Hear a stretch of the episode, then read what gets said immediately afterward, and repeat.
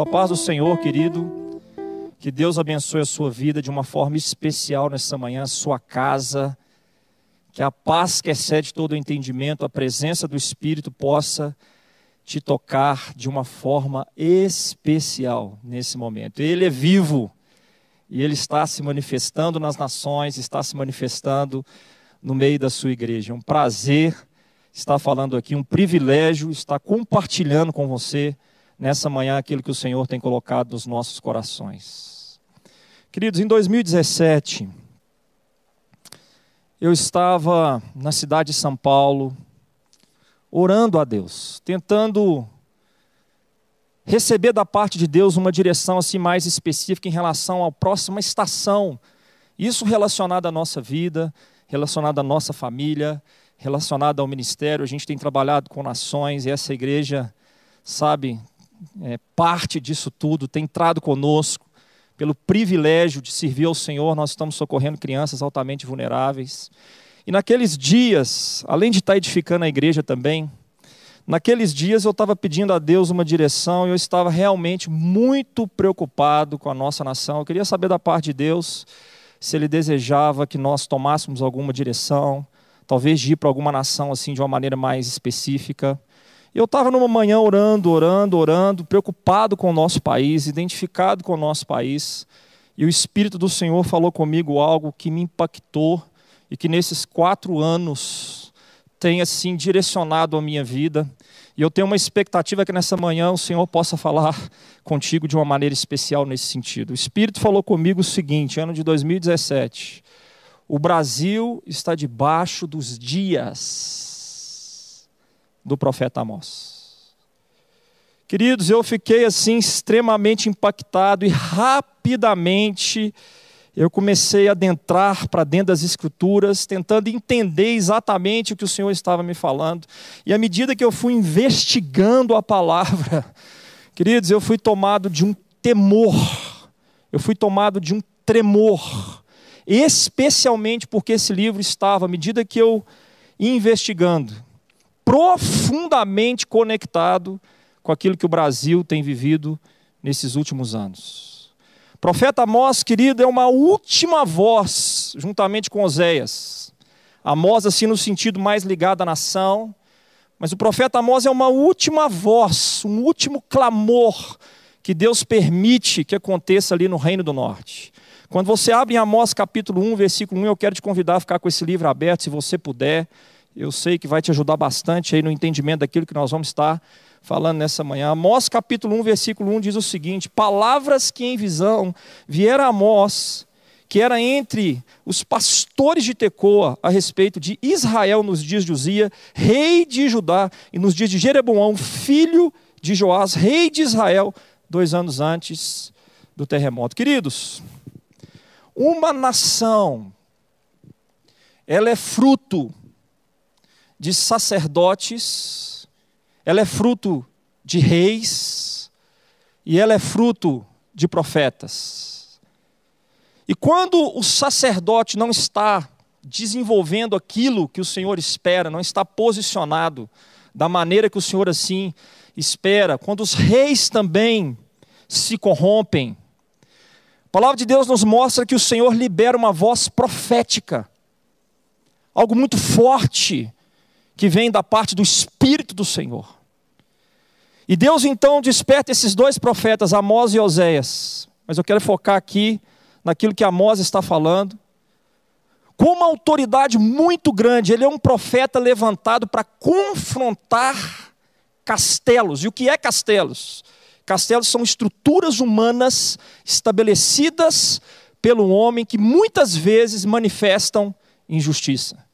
Essa voz se levanta num primeiro momento assim, devido ao dom que ele tinha, ele profetiza sobre várias nações, sempre com essa peculiaridade.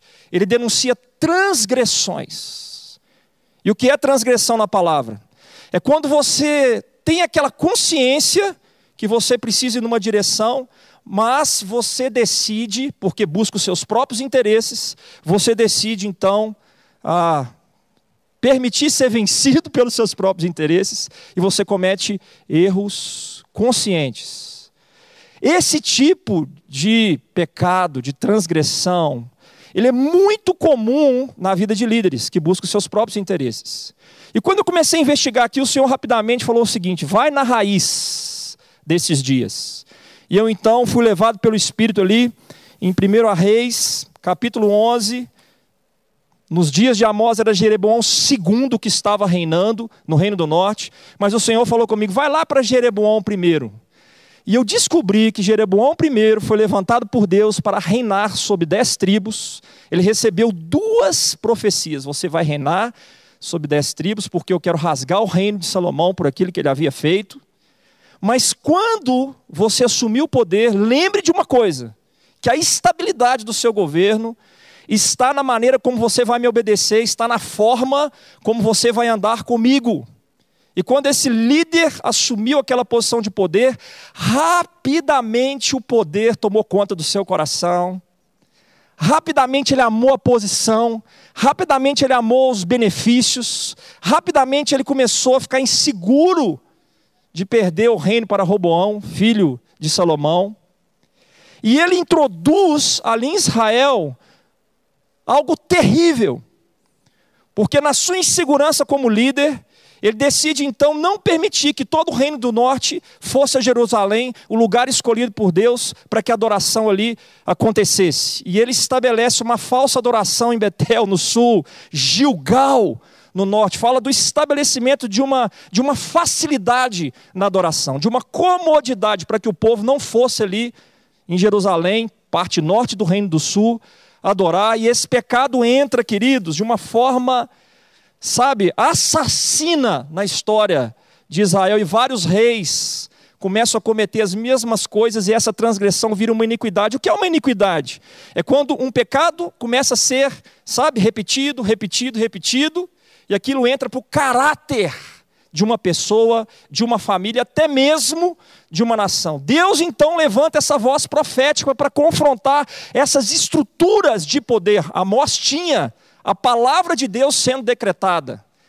Olha que interessante, está escrito aqui, por exemplo, em Amós capítulo 1, versículo 3, assim diz o Senhor: por três ou quatro transgressões de Damascos e por quatro não, suscitarei castigo, porque trilharam a Gileade. Versículo 4: Por isso meterei fogo à casa de Israel, fogo que consumirá os seus castelos.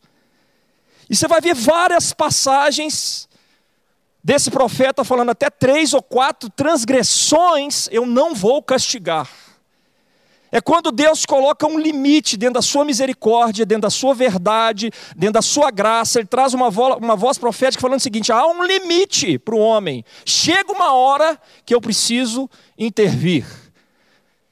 Ele fala então direcionado para os castelos, é o próprio Deus destronando castelos. Olha aqui, por exemplo, o versículo 6. Assim diz o Senhor: por três ou quatro transgressões de Gaza, e por quatro, não suscitarei o castigo, porque levaram em cativeiro todo o povo para o entregarem a Edom. Por isso meterei fogo aos muros de Gaza, fogo que consumirá os seus castelos. Repetindo aqui, ó, versículo 9: por três ou quatro transgressões de Tiro. Versículo 10: Por isso meterei fogo nos muros de Tiro, fogo que consumirá os seus castelos. Então, essa voz é uma voz que tem uma unção específica de Deus, uma autoridade específica de Deus, para que ele decrete como boca de Deus o fim de castelos, o fim de maldades do homem contra o homem. Interessante, Amós não é uma voz que veio da escola de profetas. Amós não é uma voz que, que veio das posições de, de, de ministérios daquela época, ou então de posições de governo. Ele era um homem simples. Ele veio da agricultura e da pecuária. Quando o principal sacerdote o confronta, e esse sacerdote estava resistindo à sua voz profética, ele estava falando que viria juízo sobre o reino do norte. Ele fala assim: Olha, eu, eu não sei nem se eu sou profeta, eu sou boiadeiro, eu sou catador de sicômoros. Amós, capítulo, se eu não me engano, capítulo 5. Então é uma voz que vem da parte de Deus de pessoas que são vacinadas contra aquilo que o poder estabelecido na terra pode lhe dar como benefício próprio. E o foco da sua voz se volta agora para o Reino do Norte. Eu fiquei, queridos, impressionado com as principais transgressões que esse profeta denunciou. E uma das maiores evidências que ele fala, eu quero te convidar a abrir aqui, ó, Amós capítulo 2, versículo 6, é um problema seríssimo na área da justiça.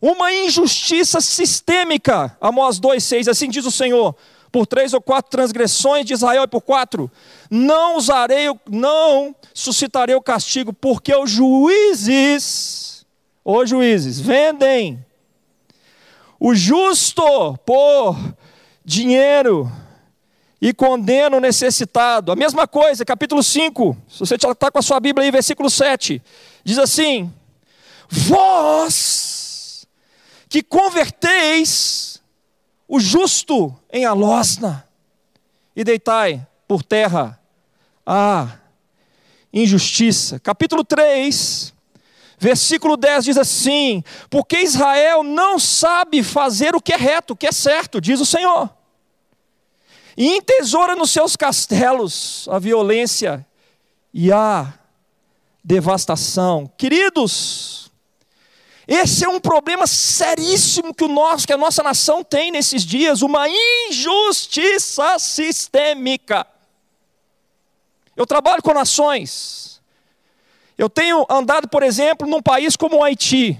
É impressionante quando a justiça não é praticada e quando isso acontece, a corrupção se levanta como nunca numa nação, produzindo sofrimento produzindo morte, produzindo coisas terríveis. O coração de Deus está vendo isso. O coração e o Espírito de Deus está vendo isso. Nós estamos percebendo na nossa nação uma justiça que não corrige aquilo que precisa ser corrigido. Uma justiça que, na verdade, não está confrontando e alinhando a corrupção sistêmica que está nos poderes, mas infelizmente também está na nossa cultura. Nós somos responsáveis. Outro aspecto que Amós denuncia de uma maneira muito forte, capítulo 2, versículo 7, que tem muito a ver com a nossa história. Diz assim a palavra: Suspiram pelo pé da terra sobre a cabeça dos pobres e pervertem os caminhos dos mansos. Capítulo 4, versículo 1 fala de uma área ali em Israel chamada Bazã, muito rica em pecuária. Olha o que, que o profeta fala aqui. Ouvi esta palavra, vacas de Bazã, que estáis no monte de Samaria, oprimis os pobres. Queridos, a nossa nação, ela tem uma das maiores concentrações de renda, mundialmente falando. Quando você não corrige o que precisa ser corrigido, essas coisas vão acontecendo e, na verdade, revelando uma cultura, revelando aquilo que está dentro dos corações. Total insensibilidade em relação ao seu semelhante, incapacidade de fazer uma leitura e produzir justiça. Olha aqui, capítulo 5, versículo 11, o que está escrito aqui. Diz assim: Portanto, visto que pisais o pobre e dele exigis tributo de trigo, não habitareis nas casas de pedras lavadas. É a profecia sendo trazida nesse sentido. Outro desafio que o profeta denuncia que está presente fortemente na nossa nação são os pecados sexuais. 2:7, parte B. Um homem e seu pai coabitam com a mesma jovem e assim profanam o meu santo nome. Queridos, nós estamos diante dos maiores desafios. Eu quero alertar você, família. Você vai ter que assumir a educação do seu filho, verdadeiramente. Você não vai poder terceirizar mais isso para as escolas. Eu estou falando aqui de um dos problemas que nós temos, que envolve, infelizmente, a área sexual de criança chamada ideologia de gênero. Que nada mais é que a sexualização precoce de crianças, queridos, nós vamos ter que proteger a nossa casa, nós vamos ter que proteger as nossas crianças. além dos pecados sexuais que os adultos vêm cometendo, dessa cultura de carnaval, inclusive na nossa cidade, no nosso país, nós agora vamos ter que lidar com uma coisa chamada ideologia de gênero. Que há poucos dias atrás o nosso Supremo decidiu, proibiu, proibir. Dias difíceis, dias complexos. Outra coisa, e eu já estou chegando aqui na quarta transgressão, é a questão da corrupção. Capítulo 8, versículo 5 diz assim: olha, dizendo: Quando passará a festa da lua nova para vendermos os cereais?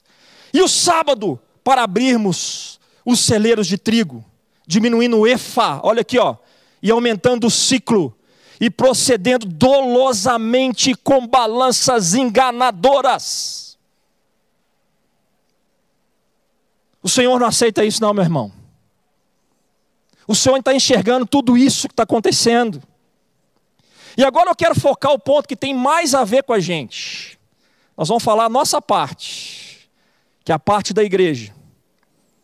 O profeta denuncia algo muito sério, muito significativo, relacionado à adoração. Capítulo 2, versículo 8, aqui ó. E se deitam ao pé de qualquer altar sobre roupas empenhadas. Qualquer altar. O importante é a minha comodidade. O importante é a minha facilidade. O importante é eu estar bem. Se deitam diante de qualquer altar. Capítulo 4, versículo 4 e 5, sobre adoração, o profeta denuncia o seguinte: Vinde a Betel, queridos, Betel no passado, se você abrir em Gênesis capítulo 12, foi o lugar onde Abraão pisou. Foi um lugar que começou bem, mas não terminou bem. Naqueles dias, no Reino do Sul, Jeroboão primeiro havia construído um templo da falsa adoração. E agora o profeta fala: Vinde a Betel e transgredi. No fundo, você sabe, você tem uma consciência que isso não é correto diante do Senhor, mas você está indo a Betel. Não vai a Jerusalém, não. Vinde a Gilgal, o lugar aonde, quando Josué atravessou o Jordão, lá no norte do reino do norte. Um lugar histórico muito significativo. Um lugar que foi marco da entrada daquele povo em Israel. Vinde a Gilgal e multiplicai as transgressões. E cada manhã trazei os vossos sacrifícios, e de três em três dias os vossos dízimos. Versículo 5. E ofereceis sacrifícios de louvores do que é levadado, e apregoai ofertas voluntárias e publicai-as, porque disso gostais, ó filhos de Israel, disse o Senhor. Queridos, é quando o coração, na verdade, aqui é a nossa parte, em vez de estar identificado com aquilo que é a verdadeira adoração, cuja a verdadeira adoração, cuja referência vinha de Davi, ele estava identificado com outras coisas. Profeta Isaías fala desse problema assim, com uma maneira assim muito interessante. Eu quero te convidar, se você puder, Isaías capítulo 58. Embora ele esteja falando ali do jejum, o profeta revela os corações. E hoje Deus está passando o seu olhar sobre os corações, especialmente da sua igreja, as motivações, aquilo que muitas vezes o homem não vê. Eu quero falar para você que para Deus é o mais importante. Não é o exterior, mas é aquilo que está dentro do seu coração. A Bíblia fala então que naquela época eles praticavam jejum, eles até se humilhavam diante do Senhor. Mas o profeta traz a realidade dos corações. Capítulo 58, versículo 3, dizendo: Por que jejuamos nós? Ele estava perguntando para o Senhor: Senhor, por que a gente está jejuando? Nós estamos tendo até práticas espirituais. Por que afligimos a nossa alma e tu não levas em conta? Eis que no dia que jejuais, olha aqui a resposta: cuidais, na verdade, dos vossos próprios interesses. Olha aqui, ó. E exigis que se faça todo o vosso trabalho. Essa é uma adoração dividida. Palavra adoração, aquele que se prostra em reverência, é um estilo de vida onde o Senhor encontra um coração quebrantado, humilde, capaz do Espírito de Deus nos transformar. E é essa transformação, juntamente com essa ação do Espírito, que vai elevar para níveis mais altos o testemunho da sua igreja. Mas enquanto nós estivermos divididos com os nossos próprios interesses, nós vamos ter muita dificuldade de ouvir a Deus. E a próxima transgressão que Amós fala tem a ver com isso também, porque ele abomina o orgulho. Vamos ter dificuldade de ouvir a Deus, vamos ter dificuldade de sermos sensíveis à dor do coração do Senhor. Mas Isaías dá uma direção aqui, ó, porventura, versículo 6. Não é este jejum que escolhi, que soltes as ligaduras, os grilhões da maldade. Esse é um caminho, meu irmão, minha irmã, de arrependimento. Aonde nós, primeiramente, devemos enxergar se nós estamos identificados com isso aqui. O brasileiro por si só, uma das pesquisas mais importantes na área, na área de gestão, feita alguns anos atrás pela IBM. Ela fez em várias nações, mais, se eu não me engano, mais de 100 nações, Hofstede.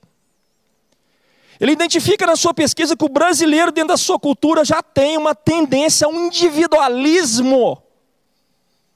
Dentro da sua cultura, muito significativo. Mas a igreja do Senhor a igreja do Senhor, os corações, as verdadeiras motivações. Aqueles que se rendem, aqueles que se prostram, caminham e são chamados a caminhar em profunda obediência, libertos de si mesmo, dos seus próprios interesses. Portanto, não é esse o jejum que escolhi, que solte as ligaduras da, da impiedade, desfaças as ataduras da servidão, deixe livres os oprimidos e despedace todo o jugo. Interessante que Romanos capítulo 12 fala: rogo-vos, eu clamo desesperadamente, desesperadamente, pelas misericórdias de Deus. Vamos lá, trazendo aqui para o contexto da igreja.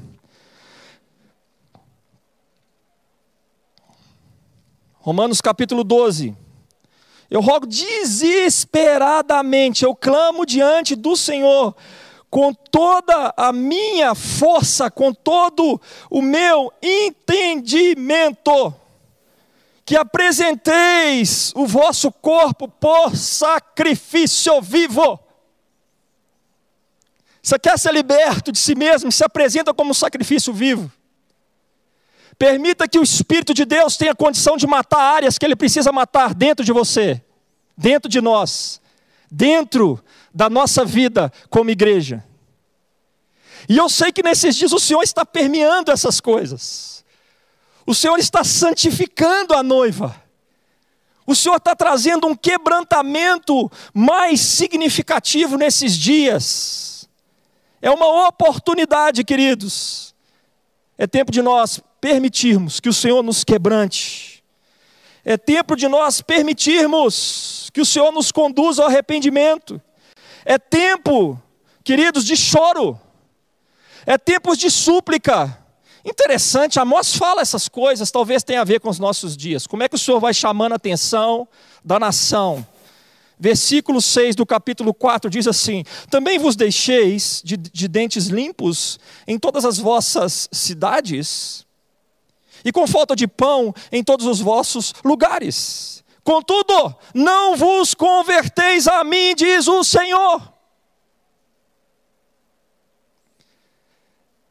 Além disso, versículo 7: Retive de vós a chuva, três meses ainda, antes da ceifa, e fiz chover sobre uma cidade e sobre a outra, não. Um campo teve chuva, mas o outro ficou sem chuva e secou. Andaram duas ou três cidades, versículo 8 do capítulo 4, indo a outra cidade para beberem água, mas não vos saciaram. Contudo, não vos converterdes a mim, diz o Senhor. Versículo 9: Feris-vos com crestamento e a ferrugem, a multidão das vossas hortas. Parte B: Contudo, não vos convertestes ao Senhor. Versículo 11 do capítulo 4, e aí vem a parte chave para os nossos dias. Aí vem uma chave para os nossos dias. Subverti alguns dentre vós, como Deus subverteu Sodoma e Gomorra, e vos fostes como um tição arrebatado da fogueira. Contudo, não vos convertestes a mim, disse o Senhor. Agora vem o versículo 12. Olha aqui o versículo 12. Portanto, assim te farei, ó Israel. E por que isso te farei? Prepara-te, ó Israel, para encontrares com teu Deus. É tempo de nós encontrarmos o Senhor. Capítulo 5, versículo 4: Pois assim diz o Senhor, a casa de Israel: Buscai-me e vivei. Buscai-me e vivei. Meu irmão, o que está acontecendo hoje nas nações, o que está acontecendo hoje no nosso país, nos dá uma responsabilidade profunda de, primeiramente, nós nos voltarmos como Daniel se voltou durante toda a sua vida, nós nos voltarmos ao Senhor, buscando Ele de todo o coração. O Senhor está chamando as nossas atenções. O Senhor está esperando isso, porque Ele precisa fazer uma obra dentro da sua igreja. Nós não podemos mais andarmos ensimesmados em nós mesmos.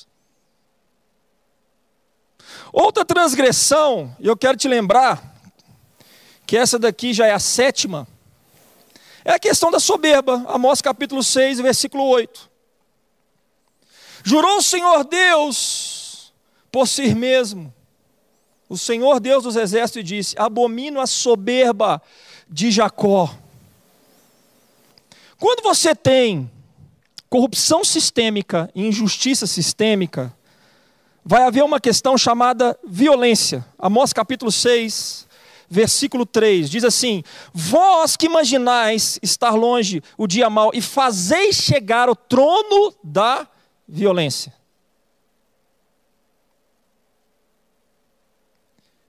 Dias difíceis, dias aonde a igreja agora precisa estar, sabe, totalmente identificada com o ambiente, especialmente espiritualmente. Como que nós vamos exercer o nosso sacerdócio, que precisa estar identificado? Será que nós estamos chorando com aquilo que Deus está chorando em relação ao Brasil? Será que nós estamos envolvidos de coração com aquilo que Deus espera que nós estejamos envolvidos de coração? Eu amo porque esse ministério foi despertado aqui para a intercessão. E eu confesso para os irmãos que eu tenho tido dores, dores, nesses últimos quatro anos, pela nossa nação. 2019 o Senhor completou alguma coisa, falando o seguinte para mim, depois de dois anos. Ele falou: Olha, você está olhando a profecia como um todo, mas eu também quero que você foque no fim. E eu fiquei impressionado com isso aqui, maravilhado com isso aqui. Amós capítulo 9, versículo 11 diz assim: Naquele dia levantarei o tabernáculo de Davi. Repararei as suas brechas e levantando-os das suas ruínas, restaurá-lo-ei, como fora nos dias da antiguidade, para que possuam o restante de Edom e todas as nações que são chamadas pelo meu nome, diz o Senhor, que faz essas coisas. Deus vai resolver essa questão da falsa adoração, meu irmão.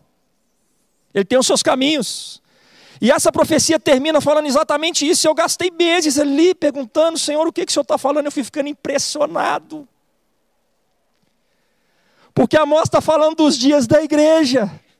Eu quero te lembrar que esse texto aqui é um dos textos que foi usado ali em Atos capítulo 15, no Concílio de Jerusalém, um dos mais importantes na história da igreja, quando se discutia se aqueles que não eram judeus deveriam praticar a lei de Moisés.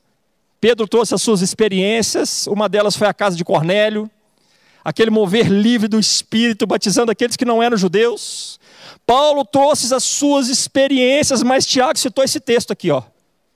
Tiago citou esse texto, usou a palavra, o que está acontecendo é o que o profeta Amós falou. Ele traz o modelo de Davi e coloca dentro dos dias da igreja. Que modelo é esse? Esse modelo acontece quando Davi decidiu, ao assumir o reino.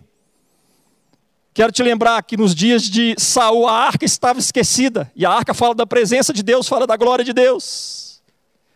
Davi, quando assume o reino ali em Israel, esse modelo maravilhoso, ele manda trazer a arca e manda colocar ali no Monte Sião. E você tinha o trono de Davi de um lado e a arca, que significa a presença de Deus, de outro. Foi ali que Davi instituiu a adoração 24 horas. Foi ali que ele deu toda uma nova roupagem para a adoração e Deus permitiu, porque foi revelação da parte do Senhor e a maneira como a gente vê a arca e a gente vê o trono de Davi fala dos dias da igreja. Eu quero te lembrar que a evidência do tabernáculo de Moisés é o derramamento de sangue, mas a evidência do tabernáculo de Davi é a adoração. E essa é uma das grandes armas que nós temos espirituais nos dias de hoje. Nós não estamos com o nosso sacerdócio fixado em Levi, mas o nosso sacerdócio veio da ordem de Melquisedeque, que era rei e sacerdote. Aleluia!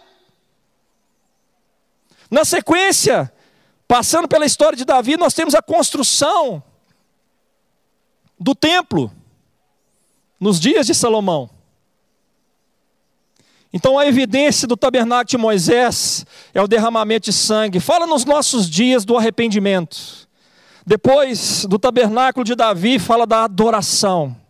E somente depois a arca é estabilizada ali de uma forma assim mais definitiva, aonde o templo foi construído, fala de uma influência na área de governo.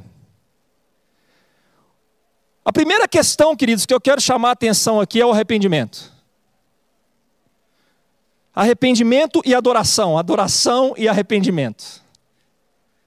E eu quero lembrar você que uma nação é fruto de um chamado sacerdotal. E o que é o sacerdote? Ele tem uma característica de representar um povo diante do Senhor. Ele entra diante do Senhor representando, sabe, um povo. E ele está totalmente identificado com aquele povo.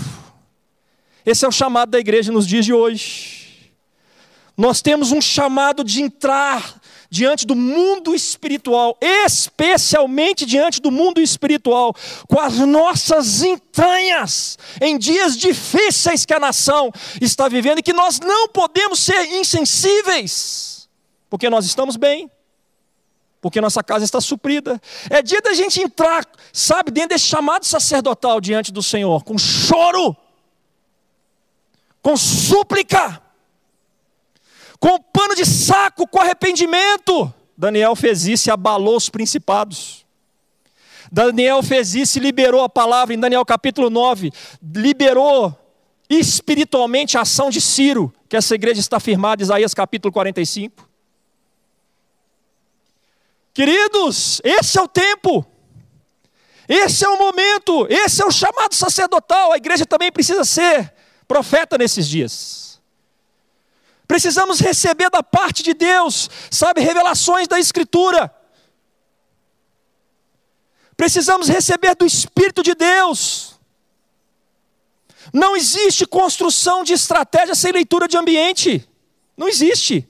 Uma estratégia bem feita é fruto de uma leitura de ambiente bem feita para atingir um alvo.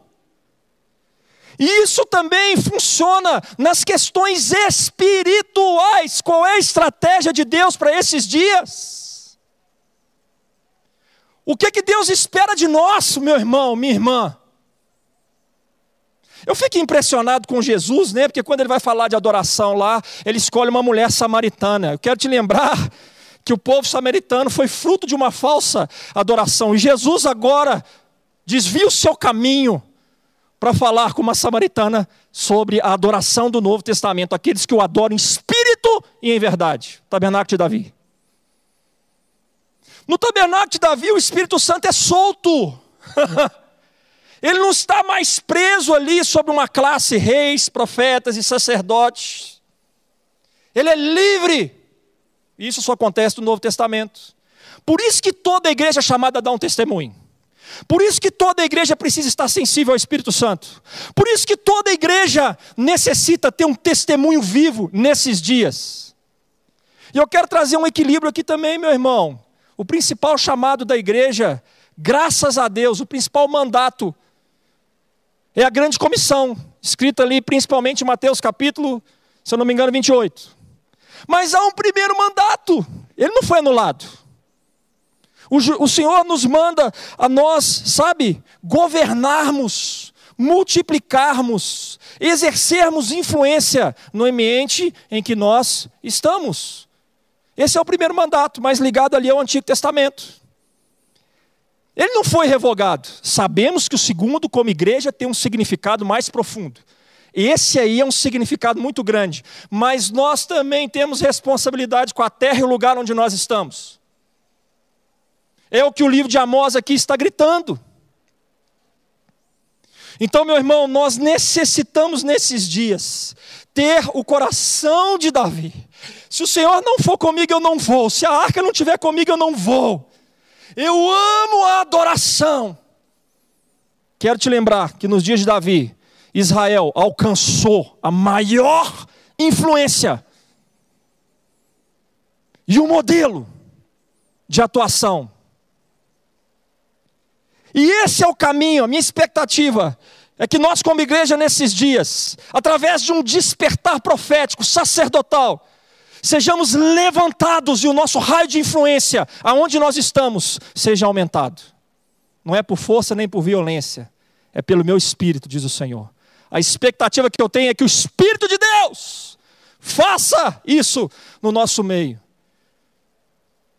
E eu te pergunto, por que, que você não tem, às vezes, envolvido aqui com a intercessão? Tem um grupo aqui pagando um preço, meu irmão, minha irmã.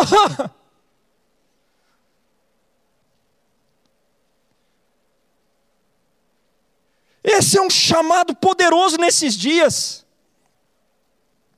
Será que nós vamos tomar, sabe, uma conformidade de aceitar a injustiça sistêmica e a corrupção sistêmica? Será que nós não vamos ser sensíveis ao que está ao nosso derredor?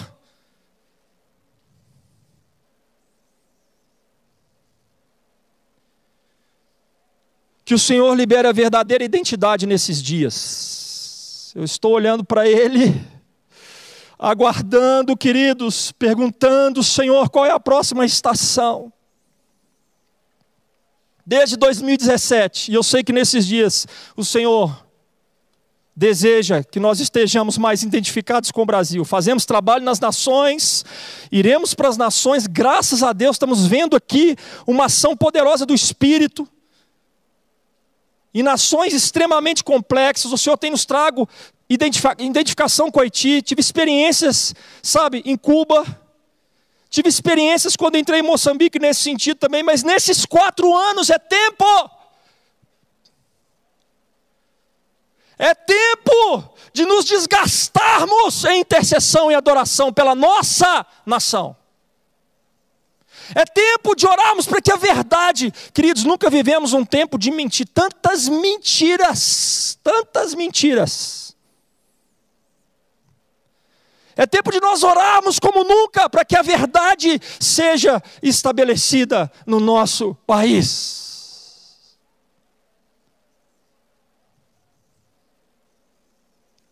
Meu irmão, minha irmã, entenda os dias. Seja sensível. O Senhor está nos atraindo. O Senhor está nos dando a oportunidade de nós verificarmos as verdadeiras motivações do nosso coração e alinharmos aquilo que Ele deseja que nós alinhemos. E se você está totalmente assim, sabe, não entendendo o momento, se você nunca se preocupou em orar pelo nosso país, se você não está entendendo nada, se arrependa, meu irmão. Se arrependa.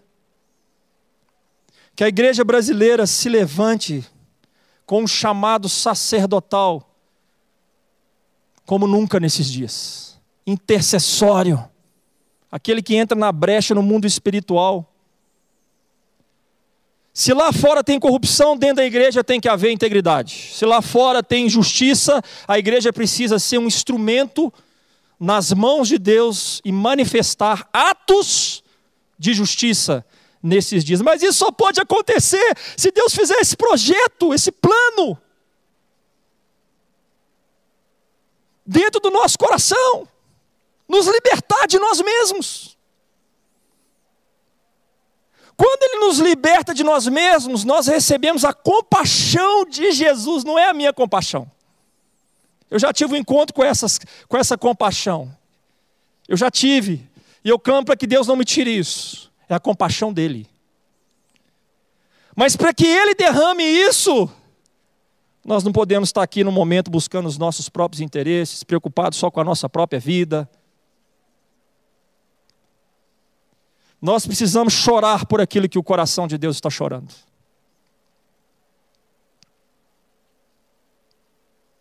Tenho observado essa palavra aqui, meu irmão, clamado para que o Senhor nos livre. E eu sei que a igreja do Senhor está se levantando. Eu sei que o Espírito do Senhor está fazendo uma obra. E eu oro agora para que o Espírito do Senhor te toque aonde você está. Algo que só Ele pode fazer.